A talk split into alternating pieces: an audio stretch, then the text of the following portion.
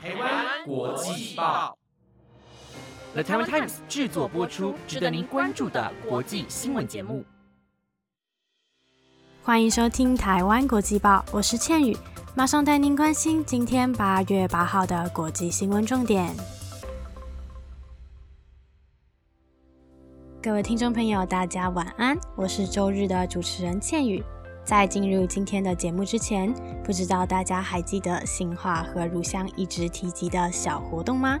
没错，我们台湾国际报终于要迎接父亲节啦！那在这边呢，要先祝贺全世界的爸爸们父亲节快乐哦！在父亲节这天呢，国际报也陆陆续续收到了不少听众对于父亲的有趣回忆，之后也会在节目的尾声跟大家一一分享哦。那如果想要听到更多的故事的话，要记得聆听到最后哦。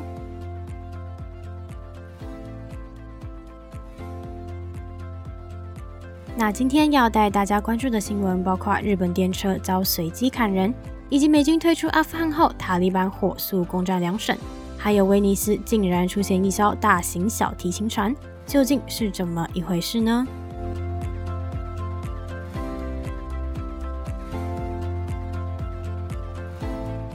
第一则新闻带您关心到，日本东京在六号晚间八点半发生电车随机杀人事件，嫌犯是一名三十六岁的日籍男子，除了持刀砍伤十名男女之外，还企图在车厢内泼洒沙拉油，并利用打火机纵火，所幸最后并未得逞。行驶于东京都世田区的小田急线电车，因为是快速列车，所以停靠站偏少。然而正是因为这个因素，让嫌犯锁定此列车为犯案现场。让乘客没有机会逃离车厢。根据日本 TBS 的报道，嫌犯居住在神奈川县，职业不详，但本身在六年前开始，只要看到幸福的女性就会兴起杀意。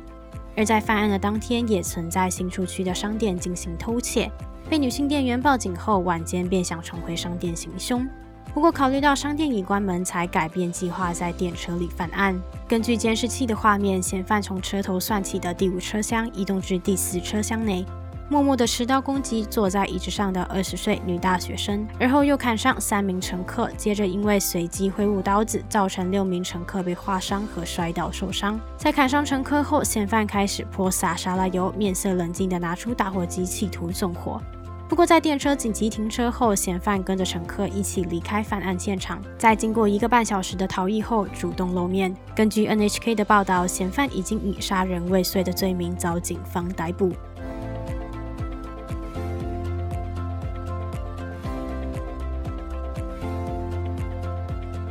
在今年三月初时，美国拜登总统宣布希望重建美国政策中的基础建设刺激政策，并且强调该法案是美国历史上对大众运输最重要的投资，希望可以在今年夏季顺利通过。而该法案最终在八月初送交至参议院，展开提交修正案的程序。并在美国当地七日跨过重要程序障碍，在两党的赞成之下，预计可以通过参议院的最终表决。美国在八月一日确立了将近一点二兆美元的基础建设计划细节，其中要求新增五千五百亿美元预算法案。目的在于提供道路、桥梁、宽频网络、饮用水、气候变迁影响等公共工程的更新。而该法案已经送往参议院进行修正程序，个别参议会员将会针对最终文本进行检视，决定是否能在两党各半的参议院中取得足够的支持。不过，让人讶异的是，在美国七日的表决之下，两党罕见出现合作的可能性。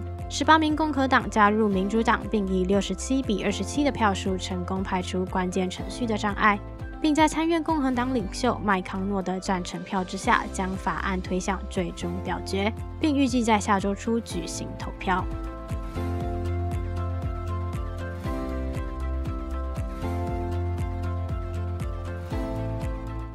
美国在经过九一一纽约世界贸易中心袭击事件后，便在阿富汗开启了长达二十年的战争。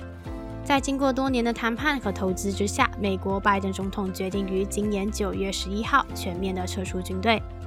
不过，就在美国几近完成撤军任务之时，神学士塔利班便趁机扩大攻势，并且在二十四小时之内攻下两省会。在九一一事件前曾掌握阿富汗政权的激进组织塔利班。在美国等外国部队陆续撤离后，便火速占领阿富汗位于西南部的尼姆鲁兹省的首府扎兰季，以及组织单省的省会西比尔干，其中更是入侵阿富汗首都克比尔，杀害多位高层人士。另外，阿富汗空军飞行员更是塔利班的首要暗杀目标，因为空军对于阿富汗军队来说是相当重要的角色，包括运输、伤患后送、空中支援和侦察等工作。因此，暗杀飞行员可以降低阿富汗军队所拥有的战术优势。根据布鲁金斯研究院资深研究员欧和龙指出。扎兰季的沦陷让人失望，但希望阿富汗政府方面可以思考被攻陷的城市是否有必要夺回来，否则应该要以战略优先才是更好的计划。而根据法新社的报道，西比尔甘副省长透露，政府军确实已弃守，转而进到市郊的机场，准备进行防卫。但是扎兰季是往来伊朗贸易的重要边境城市，因此从塔利班所选择占领的边境据点可以发现，神学士似乎正在改变策略，主攻重要的边境据点。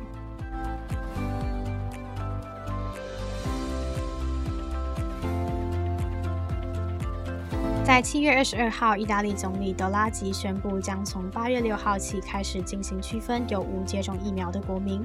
而只有拥有绿色通行证的民众才可以自由进出被管制的场所。不过，就在政策启动后，有民众认为这项措施不仅严重限制了人民的自由权，更是胁迫孩子必须施打疫苗。因此，出现了数千民众上街抗议，呼喊拒绝绿色通行证。根据 The Local Italy 的报道，绿色通行证其实是欧盟数位新冠证明的延伸，持有者必须证明自己至少在九个月内接种过一剂新冠疫苗。或者是过去六个月内承染以后康复，又或者先前四十八小时的病毒检测为阴性，而成功获得绿色通行证者可以自由进出八大场所，包括内用餐饮、游乐场、文化展览、农场、会议。赌场和节庆活动。不过，值得大家注意的是，大学的教职员和学生，以及九月一号之后，如果有民众要搭乘意大利国内航班，或者是长途列车者，都必须持有通行证。不过，也因为意大利当局这项措施，协助了意大利提高了疫苗的接种率。如今已经有超过六十三趴的十二岁以上人口完成接种。不过，根据法新社和安莎通讯社的报道，仍有数千民众在多个城市示威抗议。不断呼喊自由和拒绝绿色通行证的口号，其中更是呼吁不应该碰小孩等诉求。而针对民众的反应，总理德拉吉则是回应：若拒绝打针，只会让更多人死亡。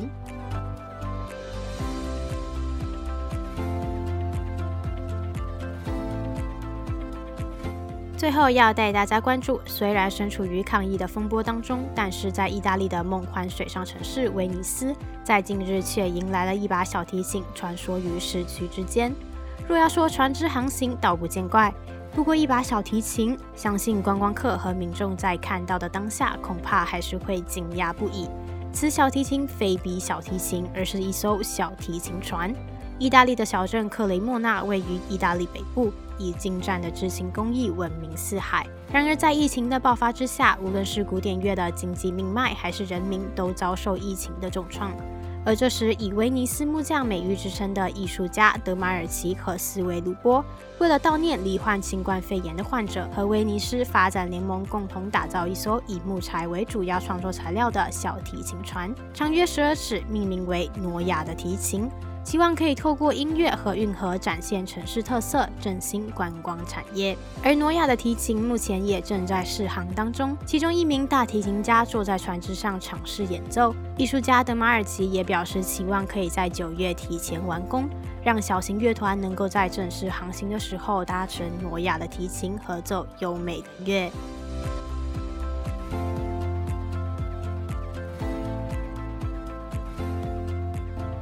以上节目由 The Taiwan Times 制作播出。那么接下来就要和大家一起分享我们收到的小故事啦。相信大家在听到这则故事的时候，一定会觉得似曾相识。小时候出去玩的时候，都要牵紧父母的手，结果一不小心贪玩之下就放掉了。然后回头要再找爸爸妈妈的手的时候，结果发现自己怎么好像牵错了。那么这个时候啊，我们的听众就告诉我们说，爸爸在接下来的几十年间都不断的在提及这件事情。抱怨的说：“你怎么可以牵错爸爸的手呢？不知道大家小时候有没有也发生过同样的事情呢？还有下一则故事是我觉得有一点温馨又有一点可爱的小故事。小时候我们在幼稚园的时候都要表演唱歌跳舞，